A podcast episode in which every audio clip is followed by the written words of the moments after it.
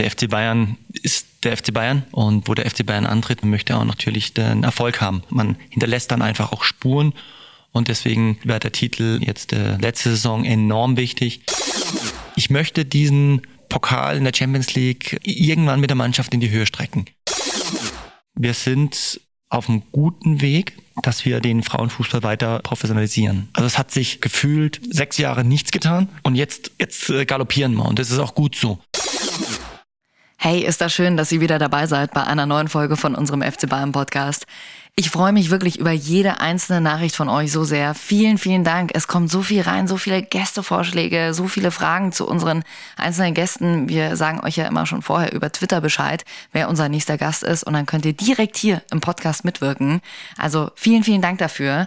Und wenn ihr es noch nicht getan habt, dann teilt den Podcast auch gern mit euren Freunden. Lasst uns ein Abo da, dann bekommt ihr immer Bescheid, wenn die nächste Folge draußen ist. Und dieses Mal habe ich mit einem Mann gesprochen, der seit 2019 Trainer der FC Bayern Frauen ist. In der letzten Saison ist er mit ihnen sogar deutscher Meister geworden. Jens Scheuer. Er hat unter anderem erzählt, das fand ich sehr interessant, wie er es schafft, auf die einzelnen Charaktere während eines Spiels einzuwirken, welche Taktik er da hat. Natürlich haben wir auch generell über die Entwicklung des Frauenfußballs gesprochen und was er sich vor allem für die nächsten Jahre noch wünscht. Und der Besuch von Julian Nagelsmann beim Frauenteam am Campus war ein Thema bei uns. Jens Scheuer hat auch erzählt, warum er definitiv nicht mit Julia Nagelsmann tauschen möchte. Und bleibt bis zum Ende dran, da erzählt er uns, warum er als einziger in Lorette Mar joggen war und wie er seine Karnevalsleidenschaft auch schon mal in einer Sitzung mit seinem Trainerteam ausgelebt hat. Ich wünsche euch ganz viel Spaß beim Hören. Hier ist der FC Bayern München.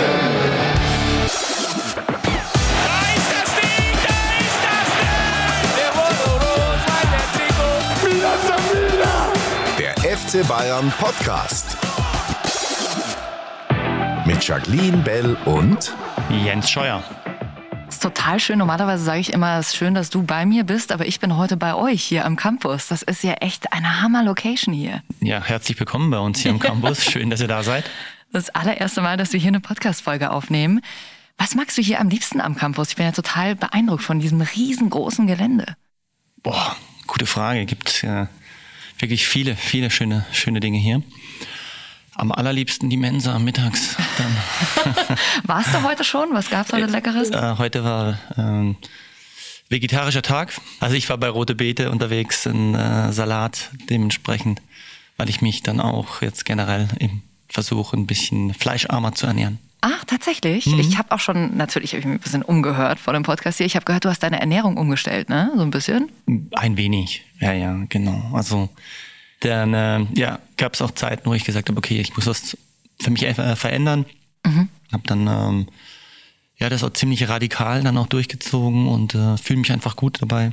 Ähm, ja, weniger Fleisch, fast keine Kohlenhydrate. Ach, Also auf. Nudeln verzichte ich ganz. Ähm, Brot wenig. In Ausnahmen ja ein bisschen Brot, definitiv. Aber ja, so, so gut wie möglich auf Kohlenhydraten zu, versuche ich zu verzichten dann auch. Du hast ja nicht nur deine Ernährung umgestellt, sondern auch angefangen, richtig viel Sport zu machen, oder? also ich meine, du warst vorher ja natürlich auch schon sehr sportlich, aber du gehst, glaube ich, viel joggen, oder? Kann das sein? Also die erste Frage von, an dich. Woher hast du die Informationen? Tja, das verrate ich dir erst am Ende des Podcasts. Ja, also tatsächlich mache ich auch vermehrt jetzt äh, wieder Sport für mich. Aus mehreren Gründen. Natürlich auch, weil es mir selber gut tut, äh, weil ich merke, es entspannt mich auch. Und äh, hat einfach einen Mehrwert für mich dann auch, wenn ich natürlich hier am Campus dann lange vor dem Bildschirm sitze und ja, die Gegner angucke und unser Spiel anschaue, dann ähm, ja, tut es auch mal einfach gut rauszukommen, eine Dreiviertelstunde oder das heißt nur 30 Minuten mal laufen zu gehen, ein Ja. bisschen seine Übungen zu machen, ähm, kommt eine Win-Win-Situation, dass man A entspannt und B noch die überflüssigen Kalorien dann verbraucht. auch noch wegbekommt. Genau. Sag mal, fühlst du dich hier schon komplett heimisch am Campus? Ist das dein zweites Wohnzimmer hier? Ich glaube, meine Frau wird sagen, es ist mein erstes Wohnzimmer. So rum also, ja. Ja, also ja, heimisch definiere Heimat, ne? aber man fühlt sich sehr, sehr wohl. Man ja, kennt jetzt auch jeden Winkel, was mir am Anfang natürlich noch schwer fiel. Äh, Die ersten Monate Klar. war schon mal so, dass ich mich ein bisschen verlaufen habe, aber jetzt ja, kennt man sich aus und genießt auch die Zeit dementsprechend hier und fühlt sich einfach auch wohl. Ich habe mich nicht nur umgehört, sondern äh, ich habe auch mit ein paar Menschen gesprochen, die, die hier auch noch eine Nachricht dagelassen haben. Oh nein. Dass er heute Trainer ist, ist nicht überraschend für mich, weil er schon vieles, was ein Trainer dann haben sollte, auch auf dem Platz mitgebracht hat. Christian Streich, langjähriger Trainer vom SC Freiburg, früher dein Trainer in der Jugend. Wir hören später noch ein bisschen mehr von ihm. Was sagst du dazu, was Christian über dich gesagt hat? Es ist nicht verwunderlich, dass du Trainer geworden bist. Boah.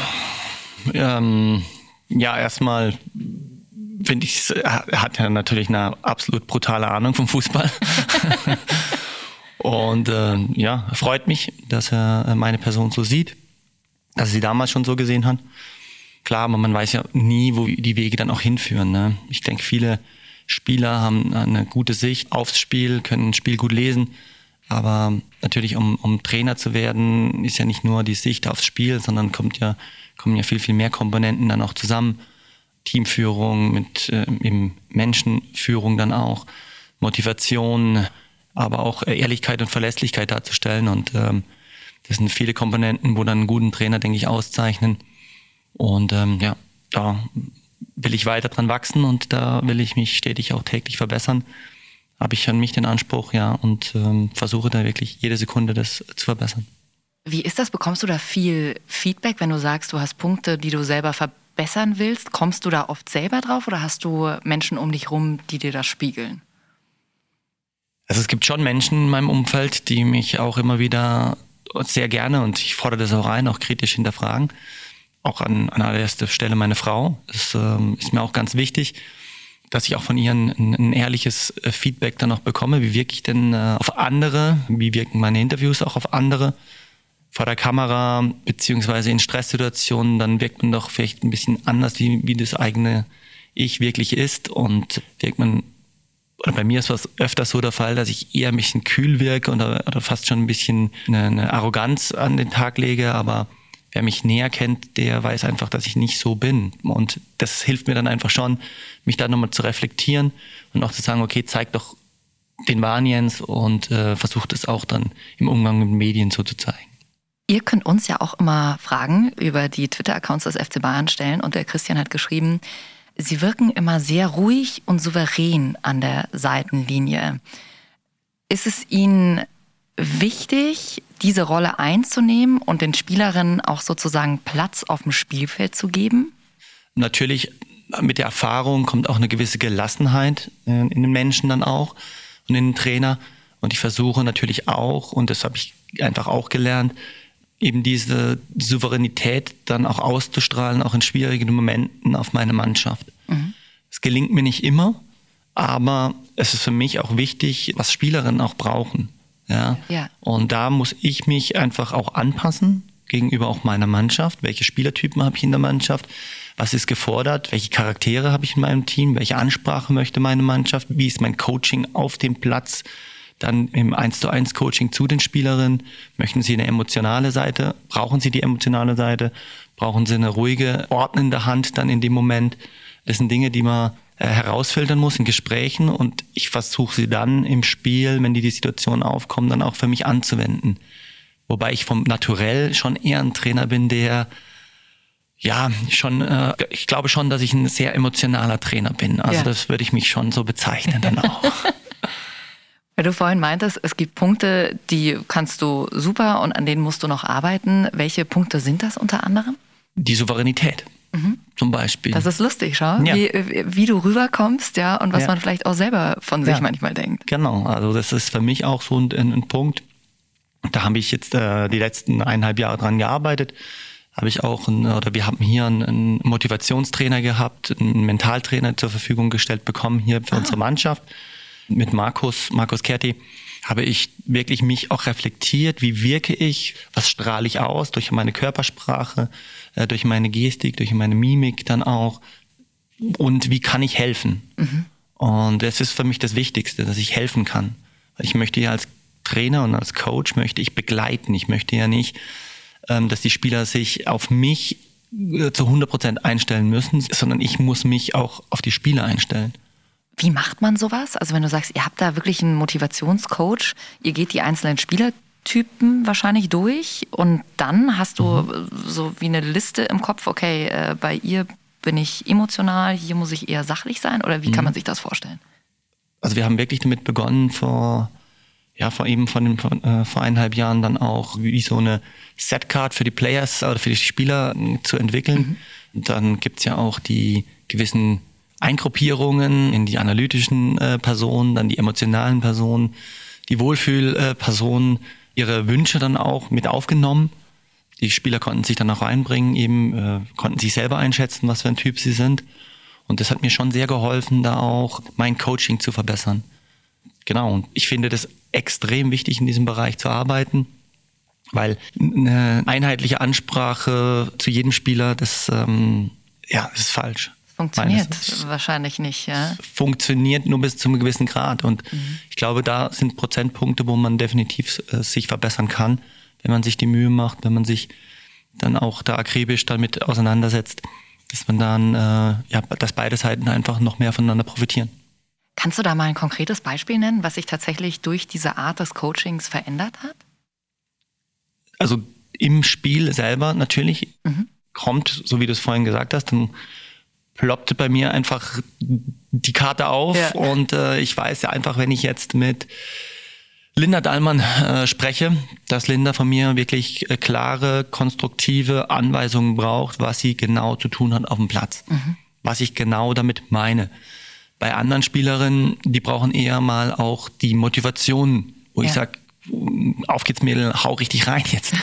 ähm, jetzt aber. ja, genau. Und genau solche Situationen gibt's einfach dann auch im Spiel. Und äh, dann eben erinnere ich mich kurz daran und dann sage ich, okay, das perfekte Coaching für die Spielerin würde jetzt in dem Moment so aussehen.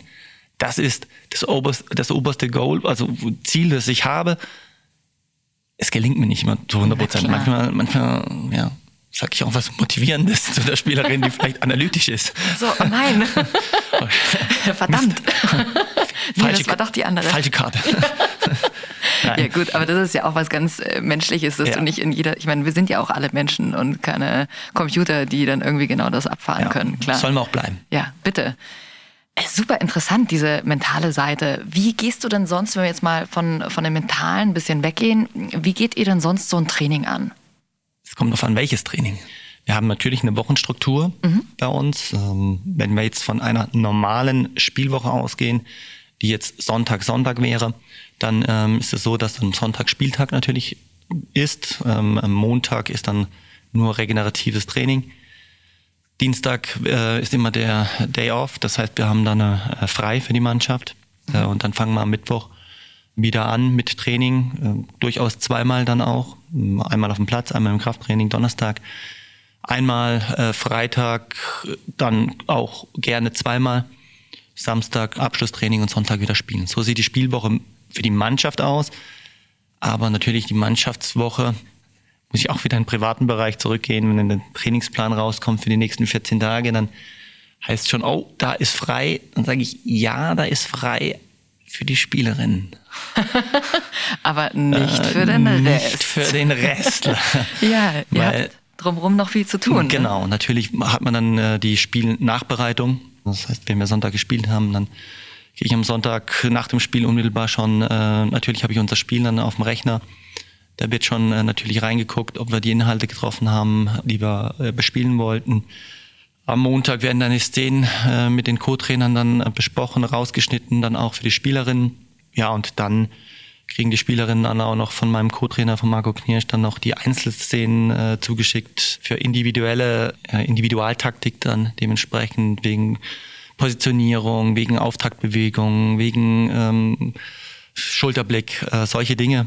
Und äh, dann geht's schon wieder ab Mittwoch wieder in die äh, volle Gegnervorbereitung, oh, wo man dann einfach die Stärken und Schwächen vom Gegner oder herausfiltert, um sich dann ab Donnerstag, Freitag komplett auf den Gegner vorzubereiten. Also.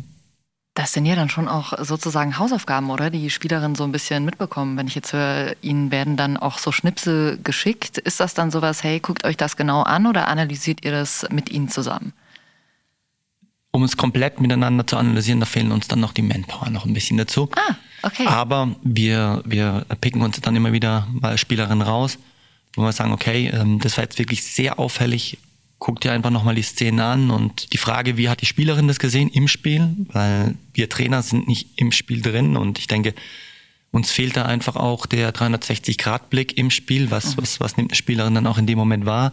Wir haben ja nur die Vogelperspektive was natürlich eine super Perspektive ist, ja, aber die Sicht des Spielers ist natürlich extrem wichtig, um das dann auch nochmal genau äh, für uns auch dann äh, zu wissen, okay, was hat sie gedacht in dem Moment und wie können wir dann, wenn wir dann vielleicht einen kleinen Fehler entdeckt haben oder eine kleine Korrektur anbringen möchten, wie können wir das dann verbinden, dass es für, für beide Seiten einfach gewinnbringend ist. Also ihr sprecht dann wirklich darüber und sagt dann, ja. vielleicht passt das auch so ein bisschen an, dass das dann für an, beide Seiten. Anpassen, ja, aber nicht, dass die Spielerin sich komplett verbiegt. Mhm. Weil ähm, man gibt Hilfestellung, ja, und sagt, okay, in dem Raum könntest du dich durch eine kleine Vororientierung nochmal besser reinbewegen, damit du ähm, den ersten Kontakt zum Beispiel nach vorne mitnehmen kannst, durch eine offene Stellung auch. Aber, jetzt kommt das große Aber, eine Spielerin muss sich dann auch, auch wiederfinden und auch wohlfühlen. Mhm. Weil ich glaube, man kann Hilfestellung geben, kann das auch im Training versuchen, dann auch einzufordern, ja, aber eine Spielerin muss trotzdem noch ihre individuelle Stärke dann auf den Platz mitbringen dürfen. Und wenn eine Spielerin das mal anders löst, dann ist es in dem Moment auch in Ordnung für mich. Ja, das ist ja auch immer noch ein, ein Spiel letzten Endes. Also es hat ja auch viel mit Kreativität und den Momenten dann zu tun. Also man kann natürlich diese, diese Theorie, diese Anleitung geben, aber am Ende stehen sie ja dann doch auf dem Platz und müssen ja auch so ein bisschen ihr Ding in dem Moment machen können. Weil du es vorhin angesprochen hast, euch fehlt da teilweise noch Manpower. Wie groß ist euer Staff? Also der Trainerstaff jetzt bei mir, der beinhaltet jetzt zwei Co-Trainer. Das heißt der Jerome Reiserer und der Marco Knirsch. Jerome ist zuständig so für die äh, Geschichte Standards, ähm, da Gegnervorbereitung, auch unsere eigenen Standards natürlich offensiv.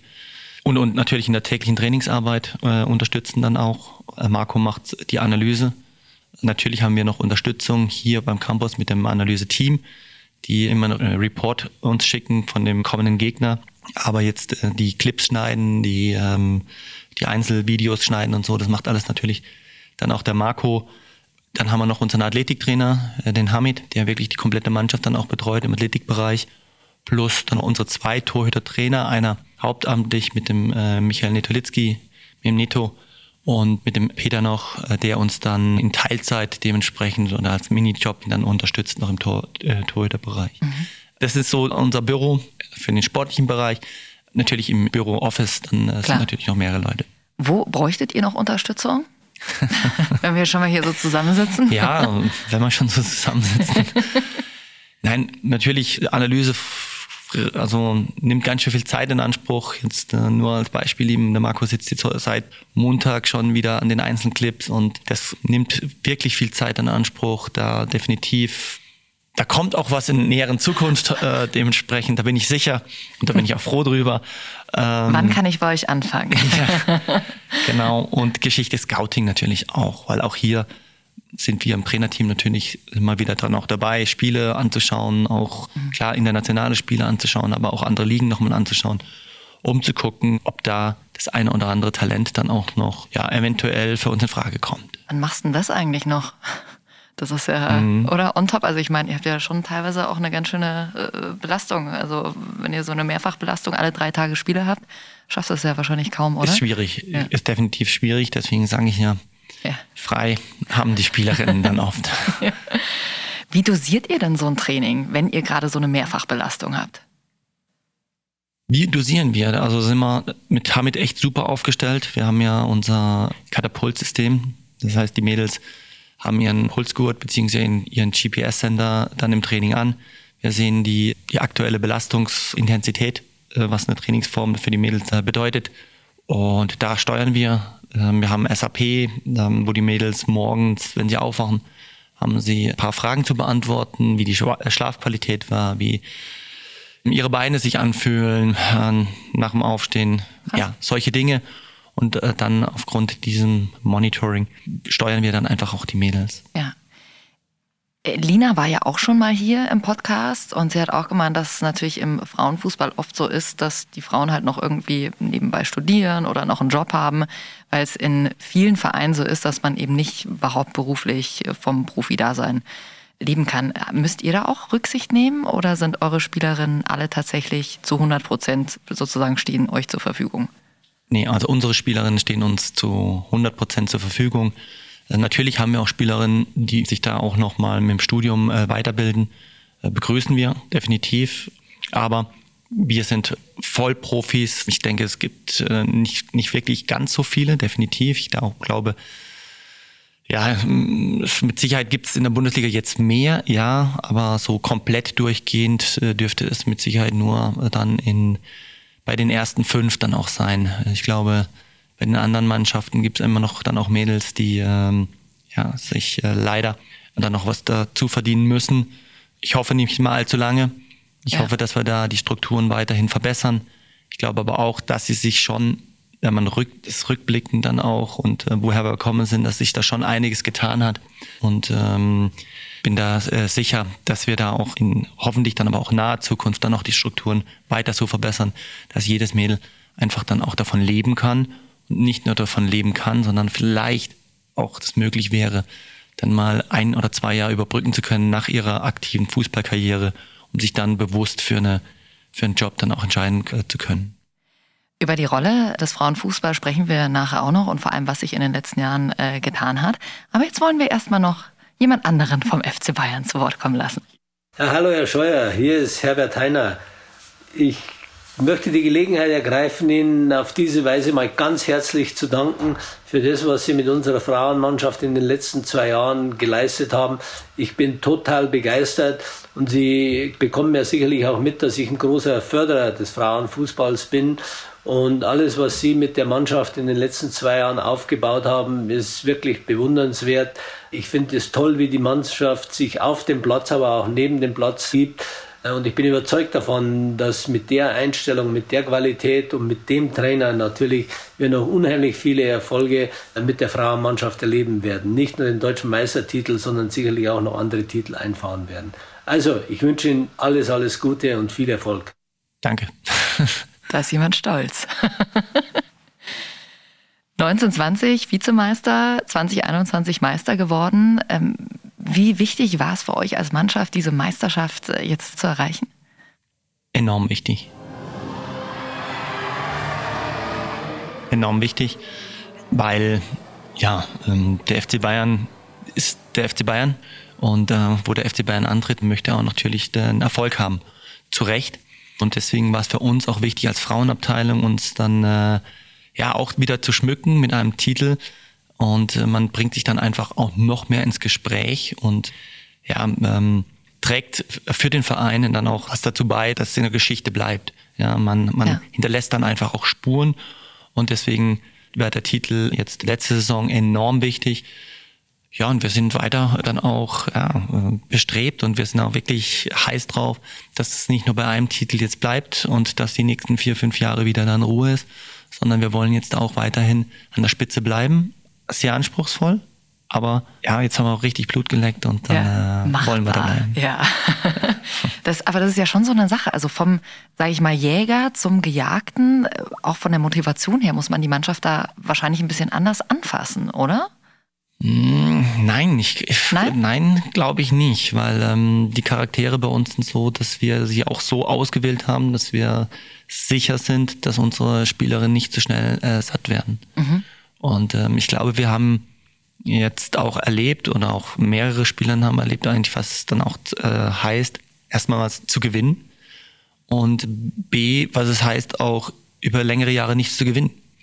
Und deswegen glaube ich fest daran und äh, total überzeugt davon, dass, dass, dass meine Mannschaft da äh, überhaupt nicht nachlässt, sondern äh, eher sich wieder freut auf den nächsten Titel dann auch. Und äh, das ist unser Anspruch und das wollen wir erreichen. Also würdest nicht sagen, dass es schwieriger ist, einen Titel zu verteidigen? Glaubst du, es ist genau die gleiche Situation?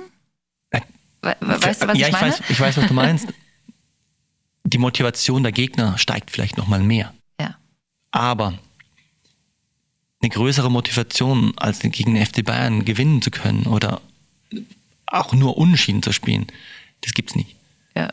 Und das ist ja das Schöne, dass, äh, wenn man beim FC Bayern ist, aber natürlich auch das äh, Schwierige, weil jeder Gegner ist zu 100 oder über 100 Prozent motiviert. Ja.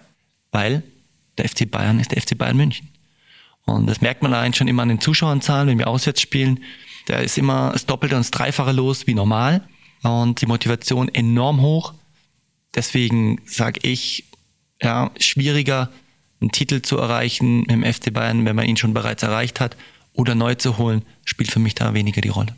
Ja. Das ist äh, das Wappen, ja, das Gesetz und das Wappen, das man dann äh, auf der Brust hat, mit dem muss man umgehen. Du hast ja früher in der Freiburger Jugend gespielt. Hattest du dieses Herzblut, von dem du gerade gesprochen hast, auch immer durchgehend? Ja, Ja.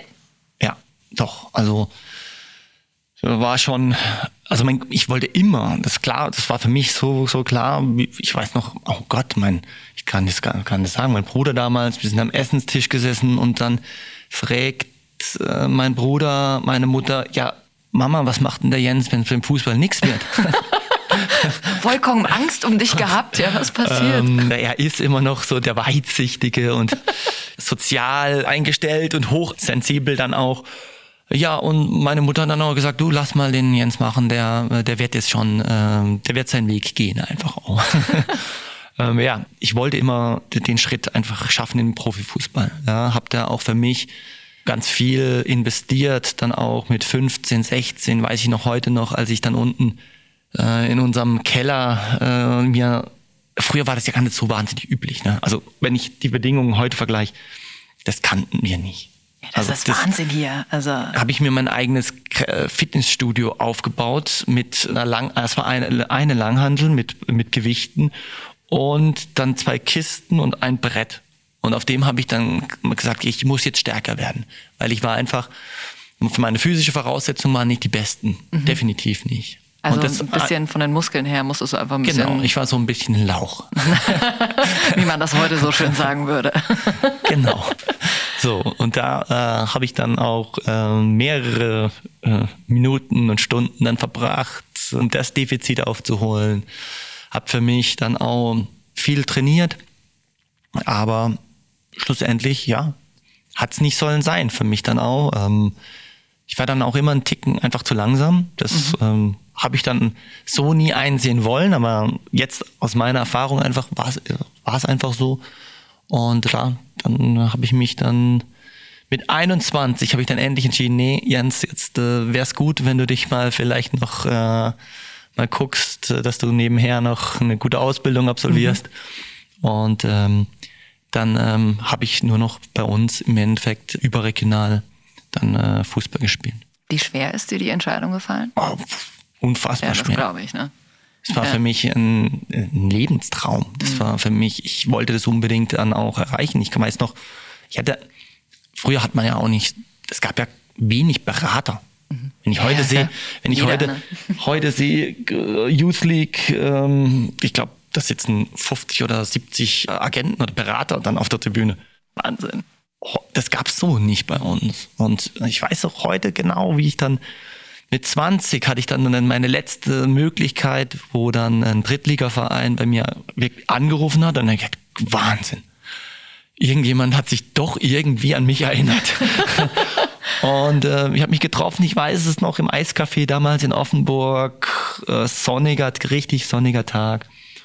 Und wir waren uns, Frank Wormuth, ja, ist schon Begriff dann auch, waren uns wirklich, der sollte einen Verein übernehmen in der dritten Liga damals und hat gesagt, ich kenne dich und ja, du bist, ja, bist zwar nicht der Schnellste, aber äh, gutes Kopfballspiel, gutes Zweikampfverhalten, gutes, guter Spielaufbau. Eventuell reicht. ja, ja, okay. Ich happy ohne Ende, okay, mh, heimgefahren, mit meiner Frau gesprochen, habe gesagt, du, da war ich schon zusammen mit meiner Frau Ach, krass, damals. ja, wollte genau. ich gerade fragen. 21 hast du gesagt, Genau, oder? ja, Boah, ja. Herzlichen Glückwunsch. Gibt's ja Danke. nicht.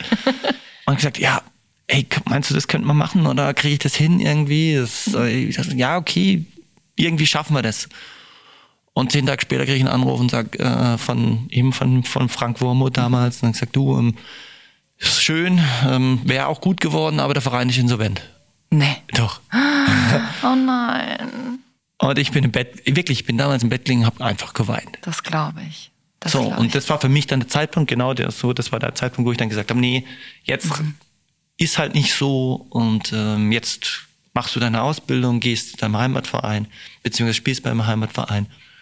Genau, hab da mal so für mich ein Jahr gebraucht, zwei Mhm. nochmal, damit ich das ähm, bisschen verarbeite. Ja. Aber ich bin einfach noch glücklich jetzt, so wie es gekommen ist. Und fürs Protokoll, dein Bruder ist auch glücklich, oder? Dass aus dir was geworden ist. oder? Der ist jetzt auch äh, Ja, happy. mein Bruder ist, ist happy. Absolut. Wie vorhin schon gehört, wir haben ja auch von Christian Streich noch eine Nachricht für dich bekommen. Und du hast selbst in der Jugend auch unter ihm gespielt.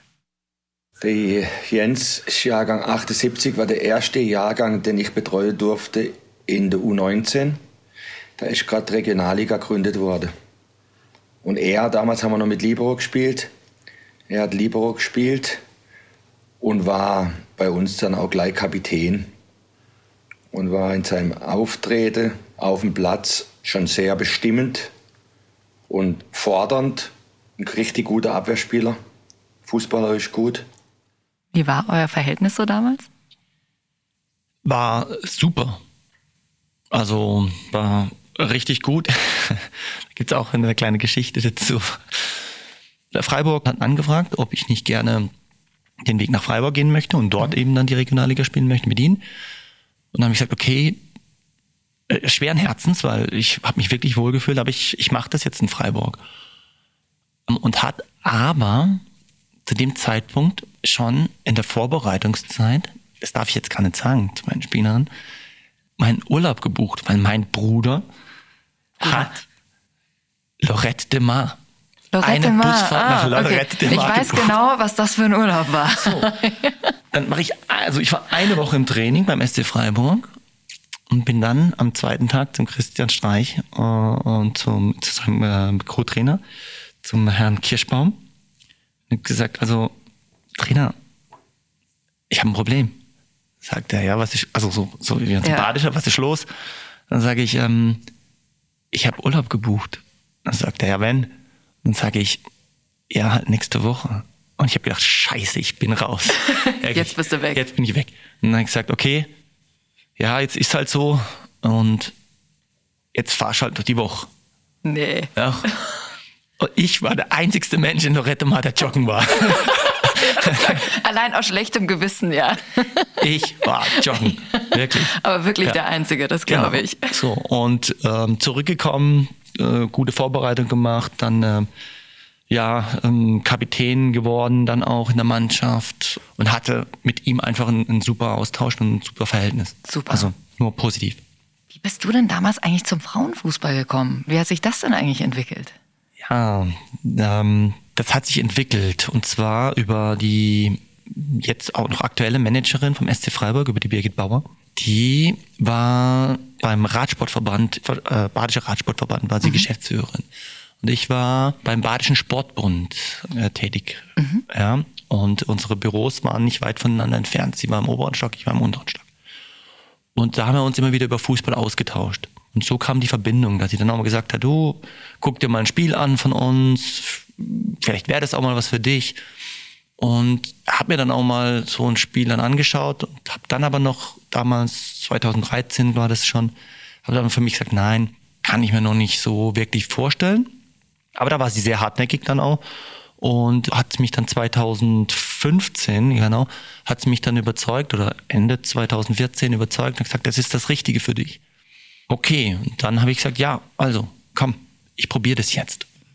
Und war natürlich am Anfang wirklich so ein bisschen gespannt, was erwartet mich denn wirklich? So, das habe ich noch nicht so wirklich gewusst dann. So, und dann war ich im ersten Training, habe das Training gemacht mit den Mädels und ab dem Zeitpunkt wusste ich, boah, absolut die beste und richtigste Entscheidung, die ich jetzt für mich habe treffen können. Mega. Du warst dann eben 2015 bis 2019 Cheftrainer äh, bei Freiburg und bist ja dann zu den Bayern gekommen. Wenn du das jetzt rückblickend siehst, was hat sich seitdem für den Frauenfußball verändert? Wie siehst du die Entwicklung? Was hat sich verändert? Also ich würde sagen, wir sind ähm, auf einem guten Weg, dass wir den Frauenfußball weiter äh, professionalisieren. Natürlich haben wir jetzt hier bei uns, bei Bayern München, einfach nochmal bessere Bedingungen. Diese Bedingungen, die haben sich natürlich hier extrem gebessert und haben sich jetzt dann auch in Freiburg gebessert. Deswegen finde ich, sind wir da auf einem guten Weg. Aber trotz allem, wir wollen ja den Frauenfußball dahin führen, dass, dass, dass wir über solche, solche Sachen überhaupt nicht mehr reden müssen. Sondern äh, jetzt geht es darum eben, dass wir das in Vollzeit, äh, also Vollzeitprofis dann oder Vollzeitjob dann auch ausführen können, die Mädels. Und das andere, die Rand, die Neben, die Nebensachen, einfach nur eben Randerscheinungen sind, die, die, die nicht mehr in den Alltag mit reinspielen. Ja, beim FC Bayern ist man natürlich auf einem ganz anderen Level natürlich als andere Vereine. Ja, aber auch hier, auch jetzt finde ich, für mich eine gute Erfahrung, trotzdem, ja. um auch gewisse Situationen wieder richtig einschätzen zu können. Mhm. Damit man auch die Nähe und, und die Basis auch zu dem Wirklichen nicht verliert. Mhm. Ja, und äh, ich finde, wir haben schon einen, einen, einen super hohen Standard hier. Aber trotzdem können auch wir mal zufrieden sein, wenn das Hotel vielleicht nicht das aller, allerbeste ist.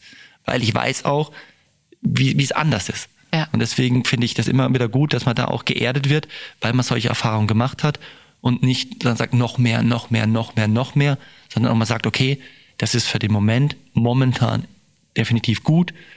Wir schauen dann, dass wir in Zukunft uns noch weiter verbessern. Lina hat unter anderem im Podcast auch gesagt, dass sie sich wünschen würde, dass der Frauenfußball ein bisschen mehr Medienpräsenz bekommt. Siehst du da auch Nachholbedarf? Es bestand definitiv Nachholbedarf. Und äh, ich finde jetzt, wo wir herkommen und was wir bereits jetzt entwickelt haben, da sieht man eine ganz klare Tendenz. Da werden jetzt aber auch Spiele berichtet in der Sportschau, dass dann auch nicht nur Bayern München gezeigt wird. Das sind Dinge, wo dann auch der Frauenfußball dann auch nochmal ein größeres Publikum bekommt. Ja. Ähm, ich finde, da tut sich einiges, ja, auch äh, mit der Übertragung der Champions mhm. League, äh, DFB-Pokal bei Sky. Also von dem her, es tut sich was, definitiv, und auch wirklich, wenn man die Zeitabstände nimmt. Also es hat sich so gefühlt sechs Jahre nichts getan und jetzt, jetzt äh, galoppieren wir und das ist auch gut so, weil wir haben noch wahnsinnig viel aufzuholen. Ja. Es ist ja jetzt auch das erste Mal auch eine Gruppenphase in der Champions League. Ich meine, das ist ja auch ein Erfolg, kann man ja sagen, oder? Total. Also richtig und äh, wichtig äh, für den Frauenfußball, dass es eben eine Gruppenphase gibt, dass eben mehr Spiele übertragen werden können, dass man auch die Chance hat, einfach die Mannschaft international auch präsentieren zu können, auch im Ausland präsentieren zu können und natürlich aber auch für die heimischen Fans dann auch einfach immer wieder solche Highlight-Spiele dann auch noch mehr zu haben. Ja. Was glaubst du, ist die größte Stellschraube, an der man drehen sollte? Also wenn wir jetzt mal sagen, wo sehen wir den Frauenfußball in fünf oder in zehn Jahren? Was glaubst du, ist ein ganz großer Punkt, wo man ja was verändern könnte? Ähm, muss man differenziert betrachten. Also nochmal, es gibt immer noch, schaue ich auf den Spielplan und gucke, okay, wann spielen wir wo, zu welcher Jahreszeit? Weil ich genau weiß, beim Verein Y oder beim X, da ist im Winter der Platz einfach eine Katastrophe. Mhm das passiert halt bei uns oder bei anderen, auch beim VfL Wolfsburg oder jetzt auch ähm, bei anderen Vereinen noch, bei dem einen oder anderen, passiert das nicht. Sondern dann kannst du auch hinfahren und sagen, okay, es spielt keine Rolle, ob du im November spielst oder im August, da ist der Platz immer gleich. Ja. So, da müssen wir definitiv anfangen, dass wir da nochmal einheitliche Standards dann auch herstellen. Das andere, wir dürfen oder wir sollten den Frauenfußball nicht vergleichen mit dem Männerfußball. Also das ist unfair. Das ist, ähm, viele Männer meinen, der, der, Fußball ist für die Männer da. Dann kommen auch immer so solche Äußerungen, die würden gegen eine Landesligamannschaft verlieren. Ja, natürlich. Ich meine, ähm, aber auch eine, eine Tennisspielerin oder eine, eine, eine, Boxerin oder sonst irgendwas verliert gegen einen Mann. Das ja, ist, das ist, ist das einfach ist vom körperlichen richtig, her. genau. Die physischen ja. Voraussetzungen sind komplett anders. Und deswegen finde ich das, das Bewusstsein muss ich ein kleines bisschen noch verändern. In der, in der Männerwelt, ohne die Angst zu haben, dass die Frauen den Männern was wegnehmen, mhm. sondern einfach sagen, okay, es ist Fußball, in, in den Grundwurzeln ist es Fußball, ja, es spielen Frauen Fußball und vielleicht passt es dem einen oder anderen aus seinem, aus seiner Erziehung oder aus seinem Weltbild vielleicht nicht, irgendwie passt es ihm nicht rein. Aber trotzdem soll man da nicht verachten drüber sprechen, sondern einfach sagen, es wird großartige Leistung gezeigt, ja, Definitiv. und das auch dementsprechend honorieren. Und wenn wir das verändern in unserer Gesellschaft, noch mehr verändern, ich glaube, dann ähm, fällt es allen miteinander einfach leicht zu sagen, okay, es gibt coole Spiele beim Männerfußball, es gibt ganz coole Spiele beim Frauenfußball und ähm, wir können doch selber entscheiden, was wir dann schauen möchten. Richtig. Und man muss auch nicht immer alles vergleichen. Nee. Also das ist, wie gesagt, auch so ein bisschen Äpfel mit Birnen, weil wir alleine von den körperlichen Voraussetzungen ist das einfach ein Unterschied. Ja. Julia Nagelsmann, der war ja auch mal bei euch, hat mal zugeschaut bei einem Training. War auch eine Frage, der Sebastian hat gefragt, Planst du mit ihm über taktische Kniffe und Strategien dich auszutauschen, um gegenseitig vielleicht an äh, Perspektiven zu profitieren? Und in dem Zusammenhang würdest du auch gern einen Tag mit Julia Nagelsmann tauschen wollen? Sind wir erstmal bei der ersten Frage. Bei der, bei der, ersten Frage, nee. Ich finde oder ich fand es total klasse, dass der Julian dann äh, bei uns im Campus vorbeigeschaut hat große Klasse, dass das wahrgenommen wird, dass man, dass man sagt, okay, wir haben auch die Frauenmannschaft und die spielt einfach guten Fußball und hat auch mir jetzt in der jüngeren Vergangenheit einfach einen Erfolg erzielt. Und deswegen fand ich das wahnsinnig toll, dass er gesagt hat, ich komme vorbei. Ich habe ihn jetzt auch so kennengelernt, offen, sehr weltoffen. Und natürlich sprechen wir auch über, oder wir in, in dem Zusammenhang habe ich ihn auch mal gefragt, wie er zum Beispiel seine Wochenplanung, seine Monatsplanung dann äh, gestaltet, weil das mich interessiert, weil ich da auch definitiv mit Sicherheit auch noch was lernen kann und, und darf.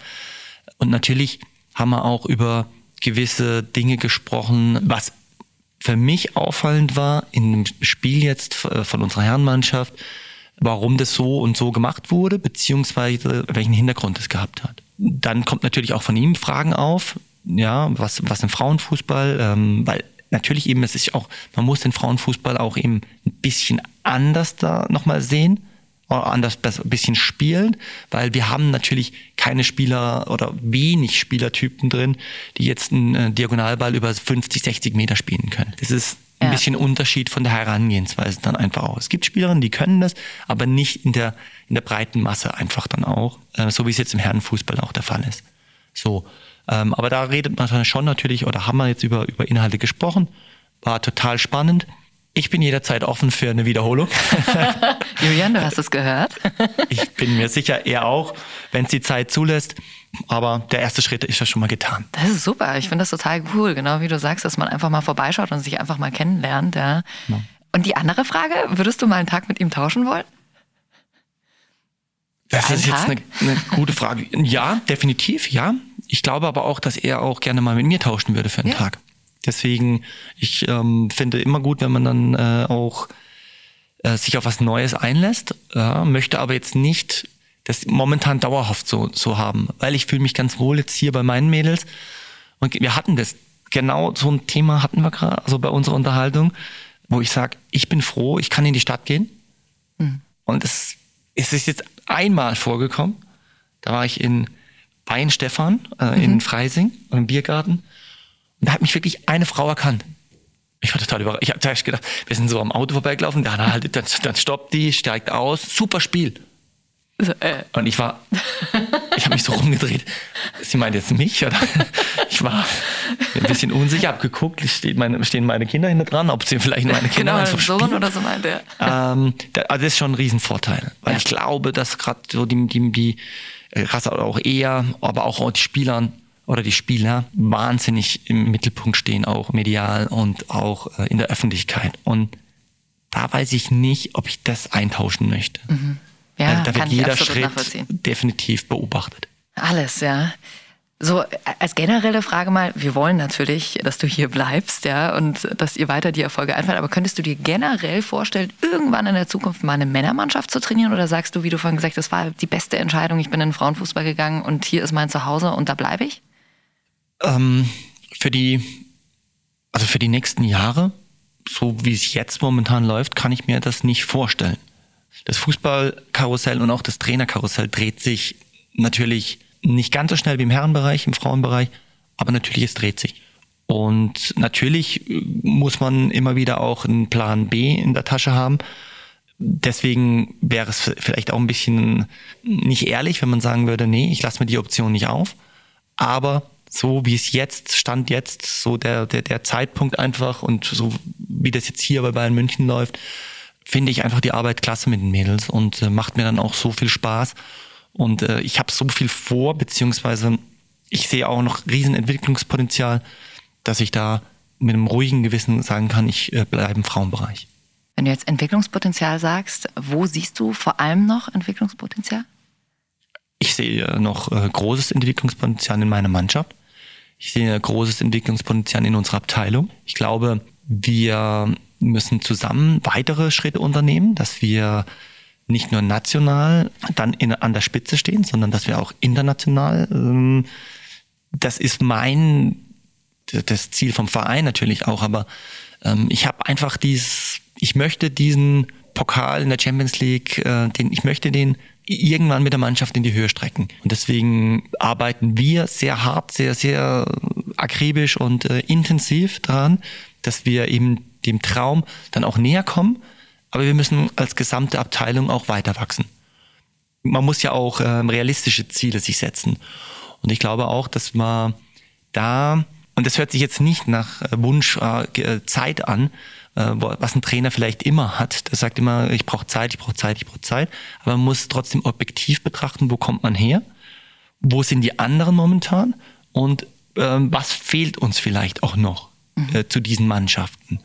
Und da bin ich der Meinung, dass wir da definitiv noch Potenzial haben mit der bestehenden Mannschaft, dass wir die bestehende Mannschaft auch besser machen, aber natürlich auch, wo haben wir Potenzial drumherum nochmal zu, zu filtern, was benötigen wir nicht nur für die Mannschaft, also auf dem Platz, sondern auch drumherum, damit wir genau diesen nächsten Step oder die nächsten zwei Steps dann erreichen können. Ah, ich bin ganz gespannt, wo es hingeht mit euch die nächsten Jahre. Ich habe auf jeden Fall ein ganz, ganz gutes Gefühl. Du darfst mir jetzt zum Abschluss noch ein paar Sätze beenden. Da waren wir gerade schon bei dem Thema. Wenn du die Profis einen Tag trainieren könntest, dann? Dann beim Champions League Endspiel äh, nächstes Jahr. Sorry, Julian. Wenn du mit deiner Mannschaft das Triple holst, dann? Wow. dann werde ich mit Sicherheit mich jetzt nicht hinreißen zu äh, lassen, da irgendwelche verrückte Dinge zu machen, mit Glatze schneiden oder sonst irgendwas. Aber ich glaube, dann wäre ich im sportlichen Bereich der glücklichste Mensch auf der Erde. Oh. Nicht vielleicht irgendwie, dann verkleidest du dich beim nächsten darauffolgenden Training. Ich habe gehört, du bist großer äh, Karnevalsfan und hast tatsächlich auch schon mal eine Taktikbesprechung äh, verkleidet gemacht. Wir haben in unserer Trainer äh, Trainerbüro, dann haben wir eine Taktiktafel hingemacht und wir haben so ein bisschen so ein Atzen, die mhm. Atzen gemacht, kennt mhm. ihr das? So mit Jogginghose, yeah, Perücke. Yeah, yeah. Und dann haben wir einfach die Taktiktafel dahin gemacht und dann habe ich ihnen mal die Atzentaktik dann vorgestellt. und wie sieht die Atzentaktik aus? ja, äh, nicht hoch und weit bringt Sicherheit, sondern äh, ja, dann eher kurz und knackig. Also das ist auf jeden Fall, glaube ich, sehr lustig bei euch. Hier in München ist ja die, Fastnacht, die Fastnacht oder nicht ganz so populär, habe ich das festgestellt. Stimmt, ja. Ich war ein bisschen erschrocken am Viktualienmarkt, als dann wir da wirklich, aber es war aber sehr amüsant, weil die Leute haben uns dann auch ein bisschen geliebt dafür. Ich bin fotografiert worden mit äh, sämtlichen asiatischen äh, Mitbürgerinnen und Mitbürgern. Wer seid denn ihr? ja, Karneval. Karneval, äh, hallo. Äh, oder Fastnacht. Aber es war ein ganz, ganz netter Abend und da sieht man, wir sprechen heute noch darüber. Ja, also, schau, hier sogar auch im Podcast. Und äh, die letzte Frage noch. Wenn du einen Saunaaufguss machst, dann Dann flüchten immer alle, weil ja der Wasserdampf doch sehr, sehr hoch ist in der Sauna und ich eher ein äh, türkisches Hammam durchführe, wie doch eine trockene finnische Sauna. Ja, also sehr tropische Aufgüsse sollen es anscheinend sein, habe ich gehört. Also ich äh, jetzt kann ich die Quellen doch ein bisschen zuordnen und äh, ich freue mich tatsächlich nachher haben wir auch vereinbart, dass wir uns äh, noch eine Runde Sport machen und danach noch kurz in die Sauna gehen. Dann noch schnell einen tropischen Aufguss. Der wird richtig tropisch ja, jetzt. jetzt erst recht. So sieht's aus. Jens, vielen, vielen Dank. Es hat so Spaß gemacht. Die Zeit ist wirklich gerannt und ja. vielen Dank für deine ganzen Insights. Danke, dass du hier warst. Super, vielen Dank und äh, schöne Zeit und schaut vorbei beim Frauenfußball. Oh yes. Und das machen wir auf jeden Fall. Und ihr lasst uns gern ein Abo da. Dann bekommt ihr auch Bescheid, wenn die nächste Folge draußen ist. Und teilt den Podcast auch gern mit euren Freunden. Wir hören uns beim nächsten Mal. Macht's gut und bleibt gesund.